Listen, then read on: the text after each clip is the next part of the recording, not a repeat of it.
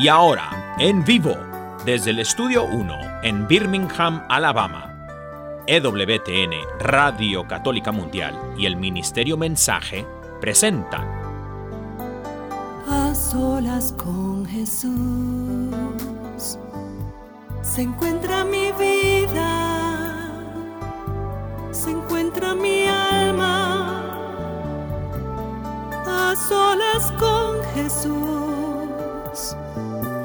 quisiera oír su voz que dice, ven a mí, tú que estás cansado y agobiado, y yo te haré descansar.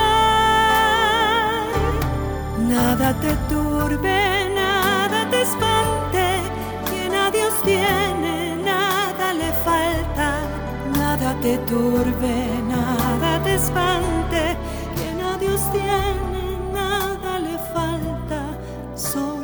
Dios basta, solo Dios basta. A solas con Jesús. A solas con Jesús. Queda con ustedes el Padre Pedro Núñez. Alabado, glorificado, exaltado sea el nombre de Cristo Jesús. ¿Qué tal, queridos hermanos y amigos? Y qué alegría estar con ustedes en este su programa Solas con Jesús. Doy gracias a Dios, hoy tenemos una invitada muy especial, diría yo, una invitada de lujo, porque tiene un testimonio que a mí por lo menos me impactó tremendamente. Yo estoy seguro ustedes también especialmente aquellos que están enfermitos, aquellos que tienen problemas de salud en cualquier eh, forma o índole, aquellos de ustedes que sienten que ya no hay esperanza, que todo está perdido.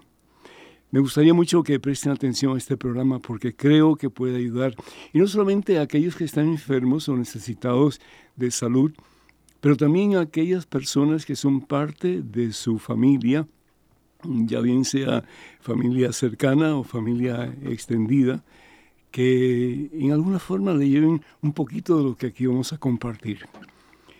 Hay tanta necesidad en nuestro mundo, ¿no es cierto? Tantas personas que sufren, pero si pudiéramos nosotros decir que el sufrimiento tiene sentido, el sufrimiento tiene propósito y razón de ser, entonces como que tal vez comenzaríamos a mirar el sufrimiento desde una perspectiva un poquito diferente. Y de eso vamos a hablar hoy. El Señor quiere que seamos felices. De algo puede estar completamente seguro y convencido que Dios quiere que tú seas feliz. Dice el Señor Jesús que si ustedes, nosotros, que somos malos, sabemos cuántas cosas buenas darle a aquellos que amamos, cuánto más nuestro Padre Dios nos dará por lo mucho que nos ama. De eso vamos a estar hablando. Entonces Dios quiere que estemos sanos, definitivamente. Pero hay veces en que la estructura genética de la persona, las situaciones en que está la persona desarrollada, pues tal vez no es tan fácil que la persona sea una persona saludable. Pero sin embargo, el corazón sí puede estar saludable, su relación con Dios sí puede estar muy saludable y la mente puede estar muy saludable a medida que depositamos nuestra confianza en ese en quien todo lo podemos y para quien todo es posible, que es Jesús el Señor. Y me gustaría presentarles a ustedes a la persona con quien voy a estar hablando muy pronto. Ella quedó cuadruplégica eh, en un momento de su vida, no podía mover prácticamente nada de su cuerpo, una enfermedad que tuvo que no me atrevería a nombrarla porque es kilométrica, pero bendito sea Dios, con la fe puesta en el Señor Jesús, hoy día ella se vale por sí misma y es una persona que fue muy famosa en Costa Rica y en el campo mundial de tenis sobre todo, y ella es Paula. Y Paula, es un gusto tenerte, Umaña es tu apellido, qué placer, porque realmente cuando me estás hablando de las cosas que Dios ha hecho en ti, como que parecías un motorcito de gasolina que no tiene término, de todas las cosas grandes, poderosas, maravillosas que Dios ha hecho y sigue haciendo en tu vida. Así que bienvenida a este programa Solos con Jesús, es un gusto realmente tenerte con nosotros. Muchas gracias, muy contenta de estar aquí compartiendo con todos. La verdad es que es una noche preciosa para mí haber podido venir hasta acá, desde Atlanta donde vivo y, y ojalá que podamos descubrir muchas cosas juntos en esta noche. Amén, benditos a Dios, pues uh, yo estoy convencido que así, que Dios así lo ha querido y por eso estamos juntos, ¿verdad? Así que no, no pierdan la oportunidad de escuchar a Paula y sobre todo pues si ustedes pueden comunicarse con algunas personas que tal vez les interese el tópico de hoy que es eh, sanación en medio de la enfermedad, esperanza en medio de una situación dolorosa. Pues por favor comuníquense con ellos para que también puedan escuchar y puedan hacer preguntas. Estamos aquí para, para servirles a ustedes. Y hablando de preguntas, pues quiero darles a ustedes el número telefónico para que cuando hagamos eh, la pausa y tengamos uh, pues la oportunidad de recibir sus preguntas que ustedes nos puedan llamar. Acuérdense que el número telefónico en Estados Unidos, Canadá y Puerto Rico es completamente gratis. Es el 1833 288 3986. Ese es Estados Unidos, Canadá y Puerto Rico. La llamada es completamente gratis. Repito, número telefónico 1833 288 3986. Y además internacionales, por favor, marquen el número 205-271-2985. 205-271-2985. También quiero recordarles que tenemos varios mm, libros a disposición de ustedes que Dios ha permitido que este servidor haga. Entre ellos, pues está el libro Conozca más su fe católica, que responde a unas 100 preguntas sobre la fe el libro que ya no tenemos ejemplares, pero pronto vamos a tener, es el Conozca primero su fe católica, que responde a 500 preguntas sobre la fe.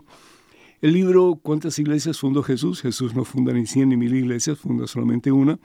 Y esa iglesia, mm, pues eh, bien podemos ver en el Evangelio según San Mateo capítulo 16, versículo 18, que el Señor Jesús dice sobre esta piedra, hablándole a Simón Barjona, que le cambie el nombre, le voy a, llamar Pedro, que significa piedra, sobre esta piedra edificaré mi iglesia, una sola, ¿sí? Porque Dios es uno solo y la verdad de Dios es una sola. Y también tenemos el libro Promesas Bíblicas para tiempos difíciles. Eh, hay un, pasaje bíblico, eh, una meditación y también pues em, una oportunidad de que aprendamos de memoria, si es posible, ese pasaje bíblico y que podamos vivirlo, no solamente ponerlo aquí en la cabecita, pero ponerlo en práctica. Así que eh, ahí tenemos el libro 150 historias que cambiarán tu vida. Todo eso puede, pueden ustedes eh, pues recibir más información o, o, pues pedirlo a través del catálogo religioso de WTN. Vamos entonces con el último anuncio antes de comenzar ya con la oración y este anuncio es que ya muy pronto con el favor de Dios vamos a estar en Tierra Santa. Bueno, muy pronto, mm, parece que falta mucho tiempo todavía, pero el tiempo pasa tan rápido, tan vertiginosamente rápido que va a ser muy pronto. Va a ser del 14 al 28 del mes de octubre. Y aquí tenemos pues los contactos para que usted, perdón, del 14 al 25 del mes de octubre, está añadiendo unos días más. Eh, por favor con la señora Maciel Carrasco y ahí en pantalla tienen los números telefónicos para que ustedes se comuniquen con nosotros. En esto, hermano que me escuchas, hermana que me escuchas, pues dando fin a los anuncios, hagamos un alto en nuestro acelerado caminar diario, pongámonos en oración, hermano, hermana, vamos a orar. En nombre del Padre, del Hijo y del Espíritu Santo. Amén.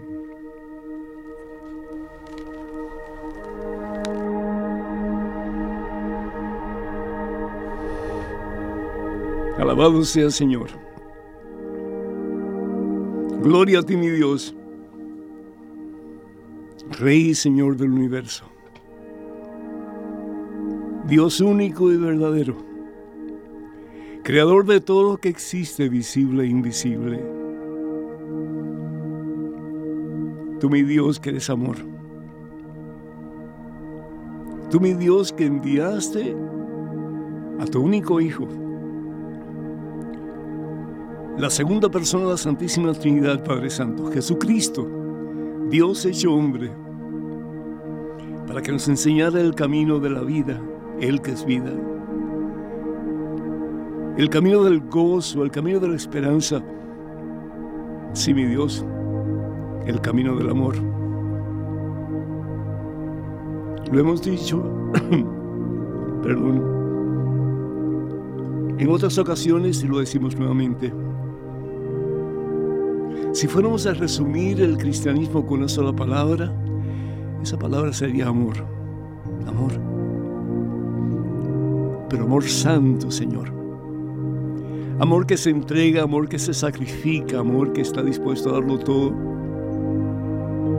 Y por eso es que el Señor Jesús, Padre Santo, en el Evangelio según San Juan capítulo 13, versículos 34 y 35 nos dice, estoy un mandamiento nuevo. Y bueno, nuevo porque es difícil ponerlo en práctica. Ámense los unos a los otros. ¿Hasta qué punto? Hasta el punto que yo los he amado a ustedes. Entréguense por amor. Ríndanse por amor los unos a los otros. Pongan a los otros como primero que ustedes. No hizo eso Jesús en la cruz en el Calvario. Padre, perdónalos porque no saben lo que hacen. Si tú, esposo que me escuchas, comenzaras de verdad a poner a tu esposa como prioridad en tu vida, a dejar de ser tan malcriado como a veces eres, y a buscar la manera de complacerla, de servirle, de hacerla feliz.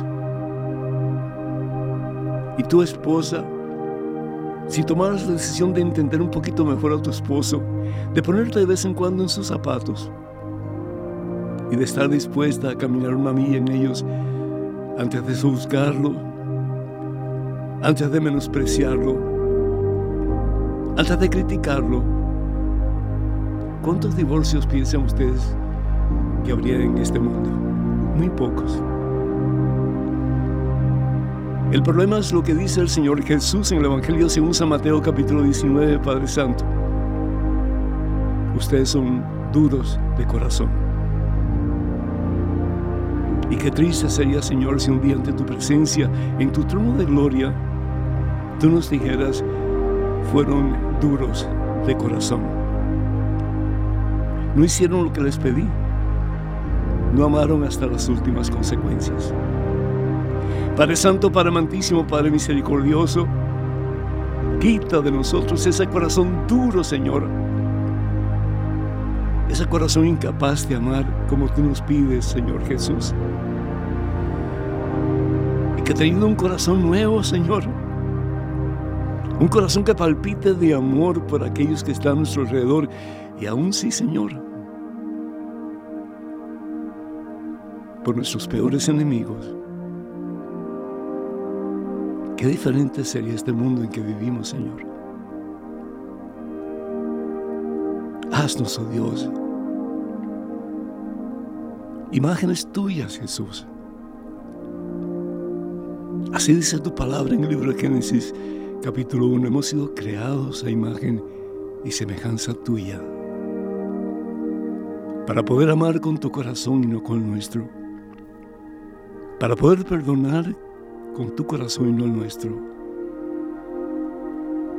para poder rendirnos a ti en cada uno de nuestros hermanos, sabiendo que lo que hagamos por el más pequeño, lo vamos a hacer por ti, Señor. Toca, Señor. Toca, Señor, nuestras heridas tan profundas la incapacidad que tenemos, Señor, de perdonar porque nos han lastimado tanto, Señor. La incapacidad que tenemos de entender al otro o a la otra porque hemos sido tan heridos, Señor, que no queremos ser heridos una vez más. La incapacidad que tenemos todos de poder amar con la intensidad con que tú nos amas porque sentimos, mi Dios, que nos pueden lastimar aún más todavía. Cúbrenos, oh Dios, Padre Santo, con la fuerza y el poder de tu Espíritu Santo. Amor puro entre el Padre y el Hijo. Y que ese amor sea lo que impulse nuestras vidas, nuestras acciones y sí, nuestro cristianismo, Señor. Te lo pedimos, Padre, en el nombre poderoso de Jesucristo, tu Hijo nuestro Señor, quien vive y reina contigo en la unidad del Espíritu Santo y es Dios por los siglos de los siglos. Amén, Señor. Bendito seas. Amén.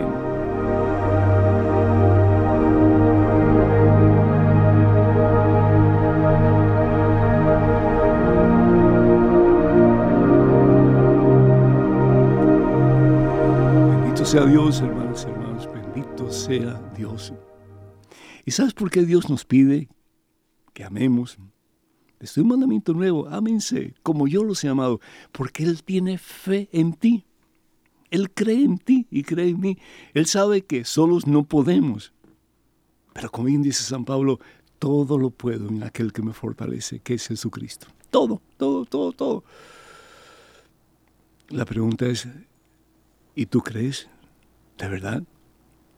Podemos decir que creemos, pero se nos nota, se nos nota que somos diferentes, que somos de Cristo. Dice la palabra de Dios que un día ya no habrá más guerras, un día.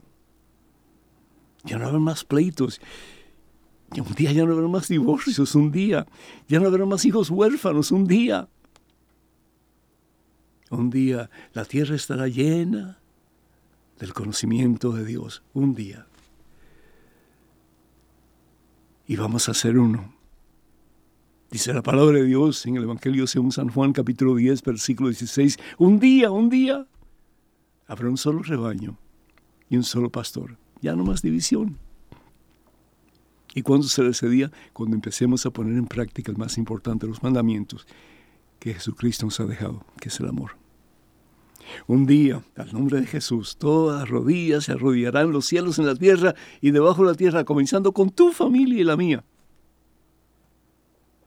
Y toda lengua, comenzando con los tuyos y los míos, proclamarán que Jesucristo está vivo y que Él es el Señor para gloria de nuestro Padre Dios. ¿Cuándo sucederá? Cuando comencemos a dar ejemplo de vida cristiana. Cuando comencemos a vivir a lo Cristo. Cuando comencemos de verdad a tomar en serio nuestro cristianismo. Entonces seremos uno.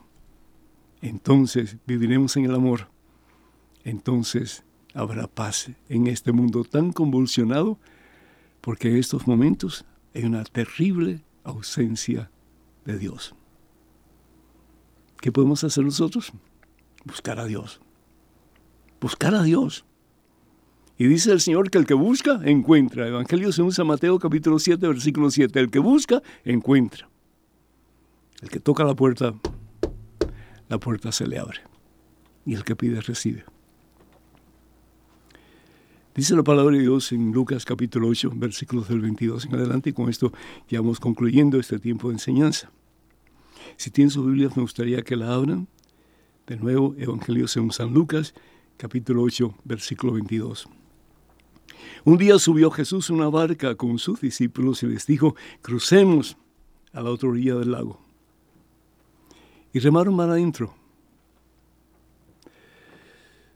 Mientras navegaban, Jesús se quedó dormido.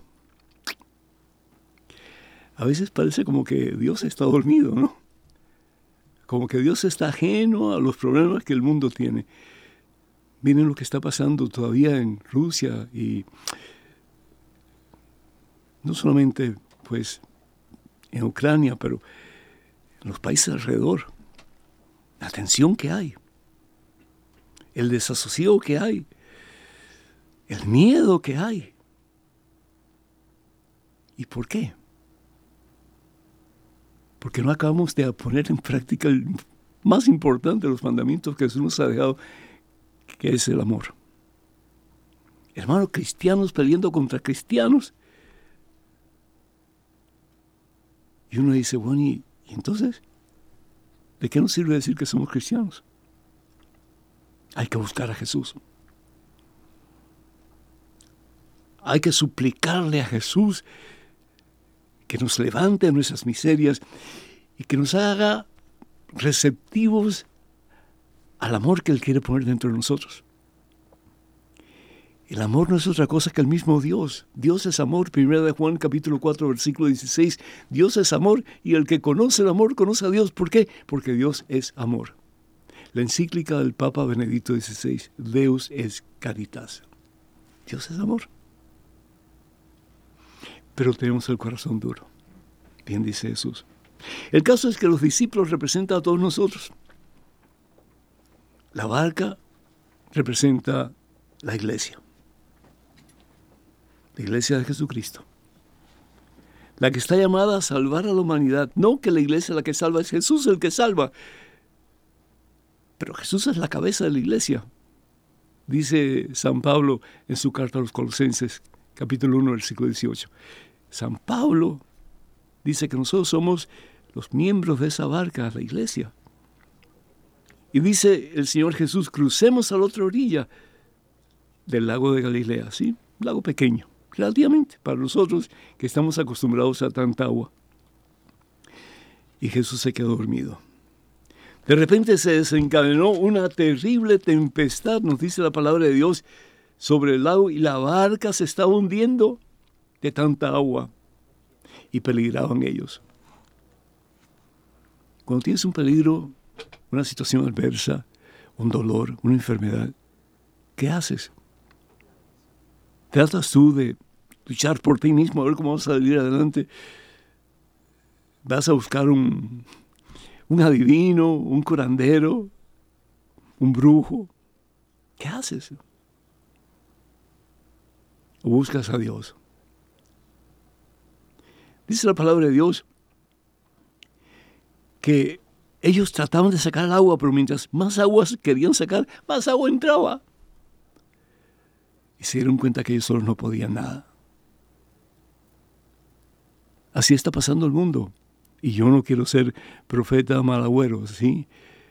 Pero las cosas no andan bien y bien lo sabemos. Fuera de la iglesia, dentro de la iglesia, las cosas no andan bien. Pero benditos a Dios, yo estaba leyendo este libro, ¿sí? De la persona que voy a entrevistar en unos momentitos. Y aquí dice el Padre Pío lo siguiente, fíjense qué hermosura. Dice, bendita la crisis que te hizo crecer, la caída que te hizo mirar al cielo, el problema que te hizo buscar a Dios. No tuvieron otra alternativa que buscar a Dios. Buscar a ese que es amor. Para que sus corazones pudieran, llenos de amor, saber que lo que aumenta la fe en el corazón del ser humano, lo que realmente vale la pena tener por encima de todo, es a Jesucristo. Maestro, maestro, estamos perdidos. A veces tenemos que tocar fondo porque somos tan autosuficientes, ¿no es cierto? No necesitamos de nadie. Y nos olvidamos que sin Dios no somos nada. Pero que con Dios lo somos todo, hermano. Y todo lo podemos y todo lo hemos de alcanzar.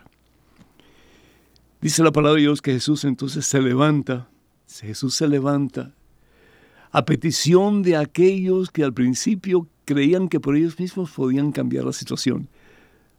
Jesús se levanta. La oración hace que Dios se detenga y que Dios escuche y que Dios venga en nuestro auxilio. No dejes de orar, hermano. No dejes de orar. Hay poder en la oración. Ese corazón duro de tu cónyuge puede cambiar. Esa situación difícil en tu vida puede cambiar porque para Dios no hay nada imposible. Pero lo importante es que a través de la oración tú eres el que comienzas a cambiar y Dios comienza a poner un corazón nuevo en tu pecho. Un corazón capaz de amar, de perdonar y de servir como el mismo corazón de Cristo. Jesús se levantó y amenazó al viento, es decir, todos los problemas que habían alrededor y las olas encrespadas también, todo se tranquilizó y todo quedó en paz. El poder del amor el poder del amor de Dios, que aun cuando uno siente que todo lo puede y que no necesita de Dios, llega un momento en que nos damos cuenta que sin Dios nada podemos. Y van donde tenían que ir desde el principio. Van a Jesús. ¿Y cómo fueron a Jesús? En oración. Una oración tan sencilla. Maestro, estamos perdidos. help, ayúdanos. Suficiente para que el Señor se haya levantado y haya hecho que todo quedara en paz. No te des por vencido en la oración. No te des por vencido. Bueno, pues tenemos con nosotros nada más y nada menos que a Paula Umaña. Y Paula ha escrito un libro que me fascinó, el poder leer, muy sencillo, muy simple, pero que realmente está lleno de esperanzas. Y aquí se llama el título del libro, 40 regalos de esperanza. Paula, que Dios te bendiga. Cuéntanos, Paula, cuéntanos, ¿qué te pasó, hermana? ¿Por qué? Yo sé que es un poco difícil a veces hablar de uno mismo, ¿no? Porque uno no quiere eh, ser mm, pretencioso ni vanidoso ni nada por el estilo, pero que todo sea para mayor gloria a Dios. Tú quedaste prácticamente paralítica, ¿no es cierto? En un momento de tu vida, una enfermedad horrible que hizo que tu sistema muscular prácticamente eh, se atrofiara. ¿Cómo fue eso? Eh, bueno, este, para contarte un poquito antes de, que me pasara lo que me pasó, eh, era tenista profesional, había sido la número uno de Costa Rica y Centroamérica. ¡Wow! Yo, yo practiqué tenis también, pero nada que ver. y, y, llegué a ser la número 280 del mundo. Yo quería ser la número uno, pero pero fui la número 280. Y no les cuento esto por, por, vanidad. Por vanidad, sino ah. como para que sepan de dónde venía. Después de eso me convertí en madre y, y, como madre yo nunca fui de las mamás que digo, ay, hagamos una manualidad, cocinemos, ven y te leo, mi amor. No, era una mamá de, vámonos. ¿Cuántos hijos tienes? Tengo cinco hijos. Cinco. Cinco niñas y, y un niño. Bueno, la mayor ya tiene 19 años, cinco mujeres, perdón, cuatro mujeres y un hombre. Y siempre este, fui una mamá que creció con mis hijos, era vámonos al parque, vámonos a, correr, vámonos, fiesta. Y Tú eres costarricense. De Costa Rica. Bueno, pues pedimos, pedimos por Costa Rica, pedimos, tú pediste que oráramos por las madres embarazadas de sus bebés y que tengan un buen feliz parto, que Dios los bendiga. Y quiero también pues pedir muy particularmente por una gran amiga, eh, Tere, Tere es la hija de Ricardo y de Camo Calderón, así que ya tiene bebé, ayer vino al mundo, es decir, ayer salió por primera vez a, la luz del mundo. Entonces, te llevaste a tus hijos a pasear. Sí, era la, manera de ser mamá, siempre fue esa, este, y cuando estaba embarazada de mi quinto hijo, me dio, empecé a sentir muy débil, y una, una mañana me levanté y no sentí mis piernas, era como que mis piernas habían desaparecido de mi cuerpo. Y eso fue pues el principio del, del reto más grande de mi vida. Fue una enfermedad que me dio neurológica, que empezó a paralizarme poco a poco. Fue un proceso más o menos de unos seis meses hasta que me convertí pues prácticamente en, en bueno, un pedazo de carne en una cama, ¿no? Mm. Eh, solamente podía hablar, eh, me tenían que, que, dar de comer, me tenían que lavar los dientes. Así que así, así estaba. Sí, dura, eh, tenía muchísimas horas de terapia, me acuerdo la cantidad de horas de terapia solamente para tratar de voltear mi cuerpo hacia un lado o hacia el otro. No podías. No podía voltear mi cuerpo. Fue como, como la kriptonita de Superman, que se, acuerda, que se iba debilitando cada vez más. Este, y, y, quedé prácticamente paralizada por varios ¿Eras ¿Eras tú religiosa en aquel tiempo? ¿Eras tú, ah, estabas cerca de Dios Siempre o no? cerca de Dios. Eh, siempre toda mi vida crecí en una familia católica con una abuelita que, mi abuelita Anita y mi abuelita Lucrecia. Recuerdo que mi abuelita todos los días a las seis de la tarde se lo iba haciendo así. Rezando. Y, era, estaba rezando el rosario. Ah. Ella iba a misa diaria, este, y sí, realmente siempre, siempre llena de fe. ¿En qué parte de Costa Rica vivían ustedes? San José. San José, la capital. Venimos de una, somos una familia de siete hijos. Mm, y yo soy la menor de los siete. Mm. Este, mi mamá siempre pues nos, nos, inculcaba todos los domingos ir a misa, celebrar todas las, todas las tradiciones católicas lindas que tenemos en Costa Rica. Así que ese fue como el tiempo más difícil de tu vida, ¿no es cierto? Sí, completamente, por supuesto. Este, pues. ¿No te desesperaste? ¿Perdón? ¿No te desesperaste? Claro que sí, claro que sí. ¿Perdiste eh, tu confianza en Dios? Eh, Hubo momentos cuando, eh, pues tal vez muchos de los que están escuchándome lo están viviendo, lo han vivido, cuando viene una prueba tan fuerte en tu vida, uno pasa por diferentes etapas. Eh, y al principio lloras mucho, tal vez en silencio o... La barca se va hundiendo y no hay esperanza. Sí, te va haciendo a pique. Este, al principio yo luchaba y luchaba y creía que tenía que luchar como lo había hecho como tenista, que tenía que entrenar y entrenar. ¿Sabías, ¿Sabías lo que tenías, la enfermedad que tenías? No, había mucha duda entre los doctores. Eso también era, era muy complicado. Mm. Bueno y malo, porque cuando no sabes el diagnóstico también estás claro. esperando algo. Este, y después, cuando pasas por esas etapas en la vida, pues lloras mucho al principio y después viene un gran enojo, eh, mucha frustración, por supuesto, de no poder hacer las cosas más sencillas que, que quieres. ¿Te encaraste contra Dios?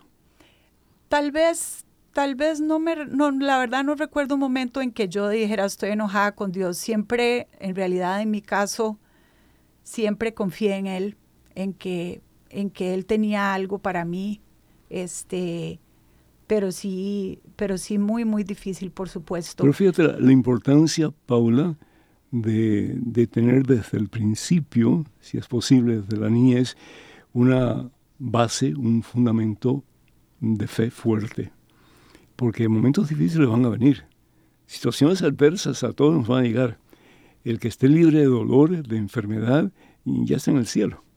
¿verdad? Entonces a todos nos llega un momento u otro.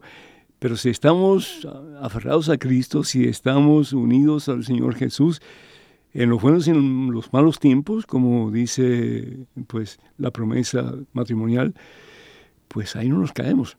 Por eso el Señor Jesús habla en el Evangelio según San Mateo capítulo 7 de que o estamos en la roca o estamos en la arena. Y la roca al fin y al cabo es Jesucristo, la arena es el mundo sin Dios. Eh, e, era muy extraño porque llegó un momento en mi vida en que tenía dos opciones.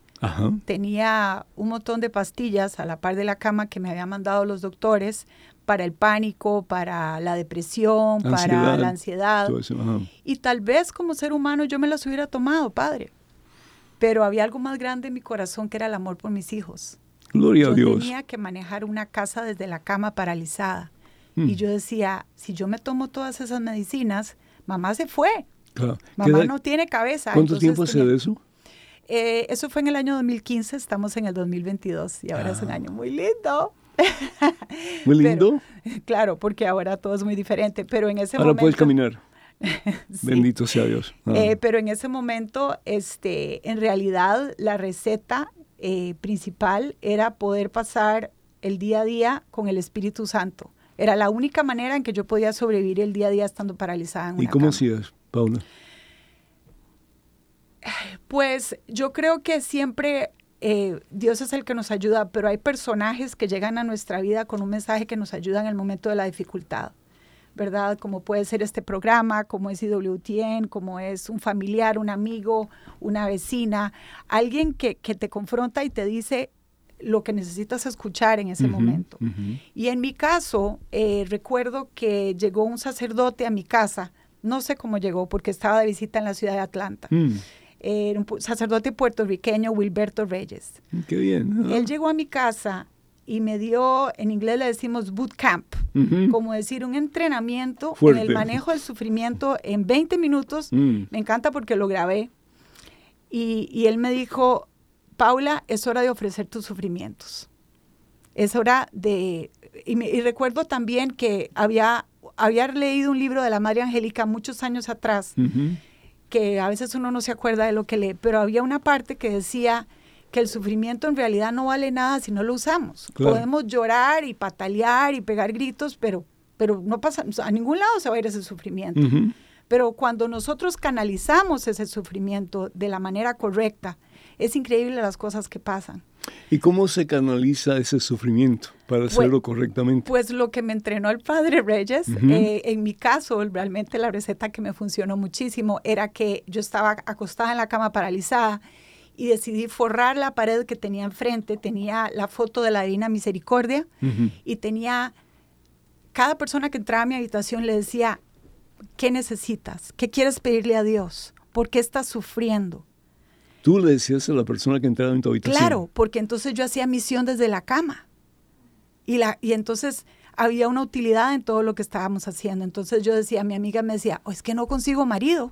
Venga, vamos a ponerlo en la lista. ¿Y a ti qué te pasa? Es que no puedo quedar embarazada. Ah, con más fuerza voy a sufrir. Y mi marido me está tratando muy mal y me está yendo muy mal en matrimonio. Entonces, entre más te comparten los sufrimientos los demás, más utilidad tiene tu propio sufrimiento. Bendito sea Dios. Y así mm. fue la mejor receta para mí para manejar ese momento. Tú empezaste a amar a las otras personas, ya no tan preocupada de tu problema, sino que más enfocada en los problemas de los demás y tratando de buscar solución en Cristo Jesús. Completamente, pero es que tal vez es un, perdón, padre, no sé si lo hacía por los demás, es que la receta me funcionaba. No, no, pero, eh, pero si te pones a pensar, ¿verdad? Porque, eh, es decir, estás hablando de lo que dice la palabra de Dios. Eh, tú buscaste a Jesús para que Jesús se encargara de poner todo en orden. Entonces, y el Señor, por amor, lo hace. Y entonces me levantaba y cuando venía todo el dolor y no podía, pa, a ver la lista. Por mi hija, porque se está portando así, por las notas del otro, por la amiga.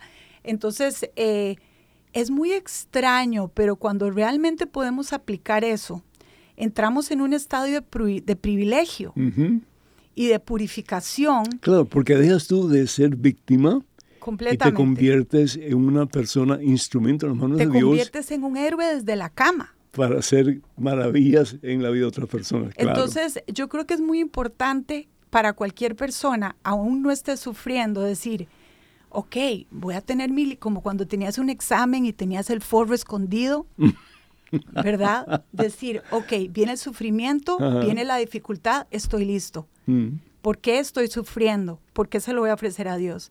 Y entonces uno entra en un estado de gracia especial que es muy difícil de explicar. No me atrevería a decir que disfrutas del sufrimiento, pero lo ves todo de una manera diferente. Tiene sentido, tiene propósito el sufrimiento. Es decir, todo lo que Dios permite, dice la Santa Palabra de Dios, lo permite para nuestro bien. Entonces, aún las cosas más horribles, como en el caso de ellos, que la barca se está hundiendo y no había esperanza, pero sí hay esperanza, la esperanza de Jesucristo. Entonces, en tu caso, tú optaste por hacer que tu sufrimiento tuviera sentido y el sentido lo encontraste en Jesucristo y lo que el Señor te pedía que hicieras para ayudar a otras personas. Sí, y cuando el sufrimiento viene, todos sabemos, a veces cuando la enfermedad viene, no es solo lo físico, es un paquete emocional, económico, familiar. Muchas personas no entienden por lo que estás pasando. Eh, entonces eso es una receta maravillosa porque estás con tu corazón y tu espíritu y tu mente enfocado en algo que no tienes que, que estar pensando todo el día en lo que está pasando. Otra cosa preciosa que el Espíritu Santo me regaló, este, para mí era como una rocola, una rocola cristiana, no sé, de, canciones, de, yo no sé por qué todas las mañanas me levantaba con una canción en el corazón y en la cabeza eh, y, y, pasaba cantando todo el día. ¿Y tu esposo te aguantó todo ese tiempo?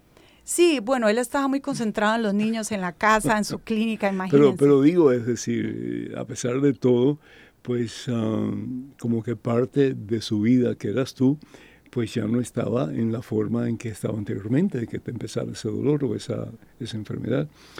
Una pregunta, ¿por qué piensas tú que Dios permite el sufrimiento? Esa es una, eso es, la respuesta a esa pregunta no me atrevo a, a decírsela a, todos como algo que es una afirmación. Creo que Daniel tiene una respuesta. Ah.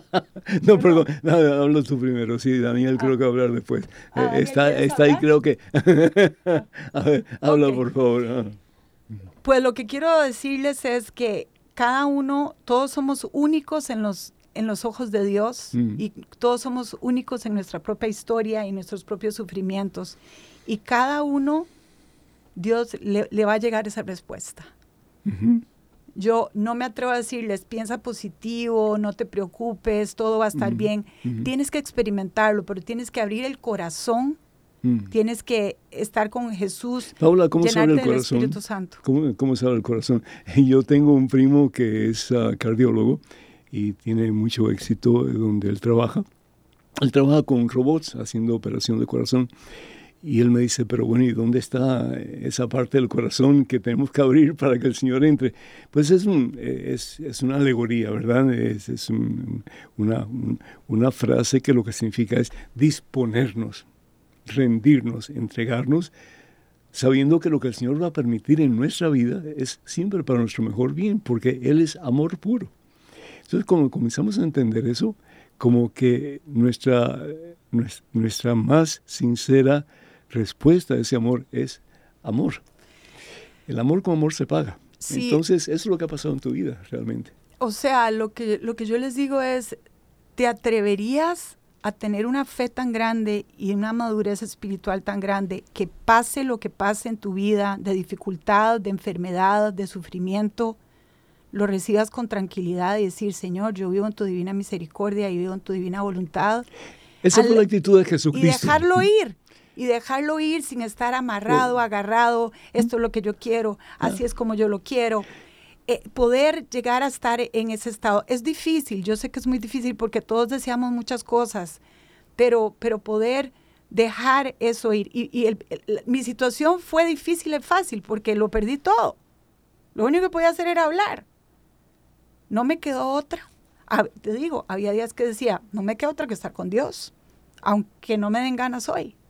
Claro porque es, la receta que necesito y, el ingrediente que necesito en la es dificultad. El Señor Jesús, Padre, porque me has abandonado, ¿no? Pero inmediatamente, Padre, en tus manos me encomiendo mi espíritu. Es decir, abrazar el sufrimiento. ¿Por qué? Si Jesús no hubiera sufrido por nosotros, no hubiera habido ninguna oportunidad que hubiéramos estado un día en el cielo. No habría. Él asume el sufrimiento de todos nosotros. Imagínate el peso del pecado de todos nosotros tiene que haber sido pero lo más horroroso que uno puede experimentar en la vida. Y sin embargo, él lo acepta y lo acepta no solamente, pero lo abraza y lo hace suyo para que nosotros, tú y yo, podamos un día entrar en su presencia en el cielo. Hay algo muy, muy importante aquí y es que casi siempre estamos con miedo, miedo de sufrir. Y si me pasa esto, ahí viene, como decir, ahí viene, le dio cáncer a mi abuelita, ¿qué hago? qué miedo sufrir. No, hay que sacudirse eso. No importa que venga el sufrimiento. ¿Tú sabes cuántas veces la palabra de Dios dice no, tengas miedo? ¿Sabes cuántas veces la Biblia ¿Cuántas? dice? Dígame, Padre. 365. Una para cada año, para cada día del año. No tengas miedo. Es decir, si creemos de verdad que Dios nos ama, que está con nosotros, que nunca nos abandona, que ha prometido y lo que Él promete lo cumple, nunca te dejaré huérfano, entonces benditos a Dios, el miedo no es necesario. Tenemos llamadas, pero antes de las llamadas vamos a ir con Daniel a ver qué respuesta nos da sobre el por qué Dios permite el sufrimiento. Bueno, padre. Daniel, Dios te bendice. Bendiciones, bendecido en victoria, padre. A ver. Hermana Paula, qué testimonio tan poderoso el Señor le ha permitido este, compartir con nosotros, así que gloria a Dios por su vida. Y el testimonio de Paula, padre, en base a esto de por qué Dios permite el sufrimiento, se me viene a la mente inevitablemente el Evangelio según San Juan capítulo 15, la poda donde dice el Señor que está como obsesionado con árboles que den fruto y dice que cuando dan fruto los corta para que sigan dando más fruto en abundancia. Y el testimonio de la hermana Paula, ese sufrimiento que pudo canalizarlo gracias al Señor por el Espíritu Santo, que alguien le puso a, que, a decirle que, por medio de este sacerdote, a decirle que su sufrimiento tenía propósito, ella puede dar más fruto a pesar del sufrimiento. Y creo que a veces el Señor no obra en, en, en nuestras situaciones porque está obrando en nosotros. Entonces, gracias por ese gran testimonio. Bendito sea Dios. Entonces, ánimo, ánimo hermanos, porque el Señor tiene razón más que suficiente para darnos lo que nosotros necesitamos y nunca nos va a dar algo más que la gracia que nos da para sobrepasar. Y yo creo que, mm. también hay eh, ingredientes tan importantes que, puedo contar a través de mi testimonio. Uno de ellos fue eh, también eh, una religiosa que llegó a la habitación de, del, del, iba a decir del hotel, ve qué vacilón, del hospital. Imagínense cómo veía yo divertida la enfermedad que iba a decir se, hotel. Se nota que eres costarricense, qué vacilón. ah, sí, es cierto, no se puede decir vacilón. Tenemos 10 minutos, bien. y tenemos una persona que está en la línea. Y, y, ella, ella me enseñó a aceptar la situación también. Paula, ¿por qué no esperas y ver qué, quiere hacer Jesús en vez de estar luchando tanto, verdad? Pero la verdad... Eh, la sanidad a mi vida llegó eh, en todo sentido, como dice usted, Padre, por el ingrediente más importante que es el amor. Amén, amén, bendito sea Dios. Vamos a ir con la llamada eh, y de nuevo número telefónico para que se comuniquen con nosotros. Cualquier pregunta que le quieran hacer a Paula, cualquier comentario, más que bienvenido. No pierdan la oportunidad, estamos en vivo en directo en este subprograma A Solas con Jesús. Estados Unidos, Canadá y Puerto Rico, además completamente gratis, es el 1833 288-3986. Repito, 1833 288-3986 y llamadas internacionales, por favor, marquen el número 205-271-2985. 205-271-2985. Felicitamos a Martita Anderson, que está de manteles largos en el día de hoy, cumpliendo un añito más de vida. Daniel, adelante. Así es, padre. Felicidades a Martita Anderson, una hermana aquí de EWTN Radio Católica Mundial. Y este padre, tenemos a Irma desde Ponce, Puerto Rico. Irma, el Señor te bendice. ¿Cómo estás, mija? Amén, Padre, muy, eh, encantada de poder saludarlo. Qué bueno, eh, igualmente. Adelante, por favor. Eh, estaba esperando en línea, oyendo el testimonio de la, de la muchacha, pero también quería hacerle una, una pregunta. Sí, adelante. y es y es sobre las misas gregorianas. que cómo, cómo se celebran, eh, quién las quién la celebra, en cualquier parroquia la pueden o en cualquier iglesia la pueden celebrar, eh, si es necesario que siempre haya un familiar presente. Sí, pues, básicamente.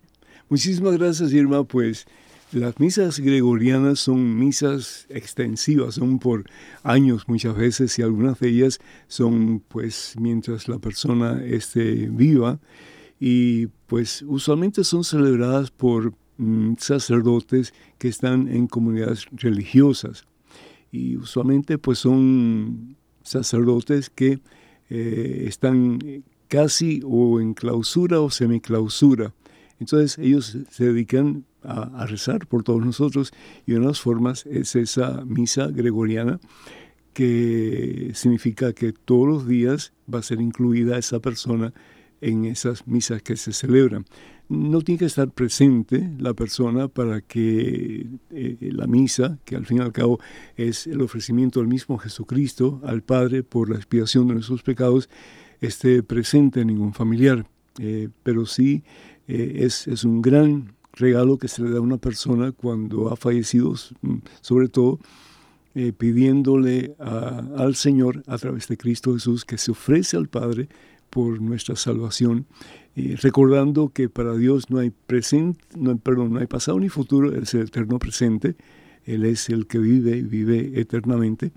Entonces, cuando una persona muere y se ofrece una misa o una multiplicidad de misas por una persona, esa, esa misa o esas misas tienen lo que se llama la gracia santificante para que la persona, aún antes de entregar su alma al Señor, pueda haberse arrepentido eh, no importa lo que haya hecho, y si se arrepiente de corazón y pide perdón al Señor, esa persona, aunque tenga que pasar por un purgatorio relativamente largo, pues va un día a entrar en la presencia del Padre, que al fin y al cabo es misericordia y es un Dios que es amor. Entonces, eso es básicamente lo que significa una misa gregoriana, es un sinnúmero de misas que se ofrece por una persona en particular o por varias personas en particular, y la idea es de que esa persona, pues con la gracia santificante del sacrificio de Jesús en la cruz, a través del banquete eucarístico, puede entrar un día en la presencia del Padre. Cinco minutos, Daniel. Bueno, pues tenemos muchas más preguntas para ti, mi hija. Y otra pregunta que te quiero hacer, ¿qué provecho ha sacado tu familia a consecuencia de, tu enfermedad, a, tu consecuencia de tu, de tu firmeza en la fe, a consecuencia de la misión que Dios, mm, estoy seguro, te ha encomendado de servir a otros y de ayudar a otros a levantarse de sus sí, de, sus depresiones, etcétera, ¿verdad? Sí, es interesante porque un sufrimiento bien manejado de un miembro de la familia puede traer mucha bendición a, todos los miembros de la familia. Mis hijos, si ustedes les preguntan cómo recuerdan a la peor de mis etapas, lo recuerdan bonito, lo recuerdan bonito. Veían el hospital como si fuera un, resort, un spa de diversión, y se iban al ascensor, iban a, comprar cosas a la tienda del hospital. Pero eso este porque tú les hacías algo que los motivaba. Sí, exacto, exactamente. Todo el tiempo le buscaba la manera de, de que lo vieran bonito no siendo de una manera falsa, ¿verdad? Pero también hubo muchísimas bendiciones. Les puedo contar 100 cosas pavorosas, pero mil preciosas de, las bendiciones que, han llegado a mi familia a través de mi enfermedad. Entonces, ¿ha valido la pena? Yo, yo creo que sí. Después de siete años te digo que sí. Si me hubieras preguntado hace como tres, todavía te digo que no. Otra cosa, Paula, es, y desafortunadamente qué pena, el tiempo se ha terminado. Necesitamos otro programa para continuar. Pero Paula es es un coach de tenis y ella tiene hasta 200 estudiantes a la vez y tiene un scooter que usa para ir, me imagino yo, por todo el salón eh, viendo lo que están haciendo los muchachos. ¿Cómo es la cosa antes de terminar? Sí, bueno, eh, eh, dentro volviendo al tema, sí, mis hijos también disfrutan de esto. Soy empresaria y, y, o sea, el consejo que le diría a todos los que están sufriendo, además de llenarse de Dios, es vean qué tienen disponible en su cuerpo este, y alrededor de ustedes y, hagan lo que puedan con lo que tienen. Mis hijos disfrutan mucho también ahora que, soy conferencista católica y me acompañan. Hoy estoy aquí en WTN con mi hija Felicité y ella está esperando que se acabe el programa para que la lleve a cenar a un restaurante. y ella lo ve como, como algo muy divertido, ¿no? Claro, claro que sí. Yo este, también lo vería así, seguro. Sobre todo cuando hay hambre. Eh, yo creo que, que, que hay que, dentro de lo que uno tenga disponible en su cuerpo, en su corazón, en su mente, lo, lo poquito que tengamos, utilicémoslo para servirle a Dios y para darle amor a los que están en nuestra familia, a los que nos rodean y para ayudar a, servir al reino de Dios y traer más almas, todo lo que se pueda. Y eso te trata también el libro, ¿no? Te lo digo con, con, con toda confianza y también pues con toda eh, intención de que, de que me digas lo que realmente tú sientes. ¿Hubieras cambiado tu vida por otro tipo de vida? Hoy, siete años después, te digo que no. Hoy no. Hoy, hoy soy tan feliz, soy completamente feliz de que, de que puedo hacer todo lo que hago. en este momento soy parapléjica de la rodilla para abajo, pero tengo dispositivos que me dan libertad, puedo manejar un auto con las manos. Este, y usas una especie de telescopio, ¿no? Para ver de lejos. Sí, unos Porque ella tuvo un problema con los ojos que casi no veía. Es que, es decir, prácticamente todo su cuerpo estaba, era inmóvil. Pero por la gracia de Dios, hace poco ya has recobrado tu vista. He recobrado mucho de la vista. Los doctores decían que, que no, que no iba a recobrar porque había daño en el nervio óptico. Este, han pasado muchas cosas preciosas. Y en realidad, dentro del provecho de todo esto, eh, lo que está en mi corazón es ah, hacer todo lo que pueda para ayudar al enfermo y al que sufre, proporcionarle recursos. Y por eso es que he escrito este libro, 40 regalos de esperanza. Que lo recomiendo, en serio, porque vale la pena. Son diferentes testimonios de personas que han tenido, y personas normales, es decir, nada del otro mundo, personas normales, pero que Dios ha hecho cosas maravillosas como las ha hecho en ti. ¿Algún último mensaje que quisieras compartir con, con, nuestra gente antes de que Daniel nos corte así de cabeza? Pues rápidamente para resumirles, acuérdense ofrecer sus sufrimientos, recibir el amor de su familia cuando están en dificultades, servirle a Dios en todo lo que puedan, utilizar todos los recursos que tengan su cuerpo y su alma y su espíritu para servirle al Señor y estoy para servirles con mi libro y como conferencista también eh, en cualquier lugar. Me encantaría poder acompañarlos y muchas gracias por invitarme a este programa, Padre, y a la productora Marisela también. No, y tremendo pues el, el, testimonio tuyo, ¿no? que yo estoy seguro que ha tocado todos nuestros corazones. Hermanas y hermanos, muchísimas gracias por haber estado con nosotros. Paula, de corazón, muchísimas felicidades, que Dios te bendiga. Marisela y todas las personas que están aquí presentes. Daniel, muchísimas gracias por el apoyo. Que Dios nos bendiga a todos y que sepamos que si la barquita se está hundiendo, hay uno que la puede levantar y dar paz a nuestros corazones y a nuestras vidas todos. Y es Jesús el Señor. En el nombre del Padre, del Hijo, del Espíritu Santo. Amén. Hasta la próxima. Dios mediante. Y quisiera oír su voz que dice Ya puedes escuchar EWTN Radio Católica Mundial en vivo a través de las bocinas inteligentes de Alexa. Solo di Alexa, Play Radio Católica Mundial. Radio Católica Mundial from TuneIn. O Alexa, reproduce Radio Católica Mundial. Radio Católica Mundial en TuneIn. Inténtalo ahora y haz sonar las ondas de EWTN por toda tu casa.